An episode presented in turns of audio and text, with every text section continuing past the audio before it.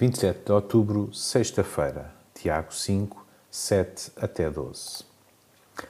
Portanto, irmãos, sejam pacientes, esperando a vida do Senhor. Sejam como o camponês espera o fruto da terra. Ele espera com paciência até que venha as chuvas do outono e as da primavera. Sejam também pacientes, ganhem coragem, porque a vinda do Senhor está próxima.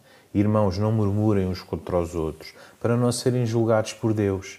Olhem que o juiz está à porta. Sigam o exemplo de coragem e de paciência dado pelos profetas que falaram em nome do Senhor.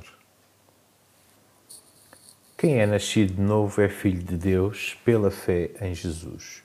O mundo em convulsão é movido por injustiças sociais, políticas e religiosas que tornam amargas a vida daqueles que querem andar segundo os princípios de Deus, renunciando às injustiças e concupiscências do mundo. Tito 2,12.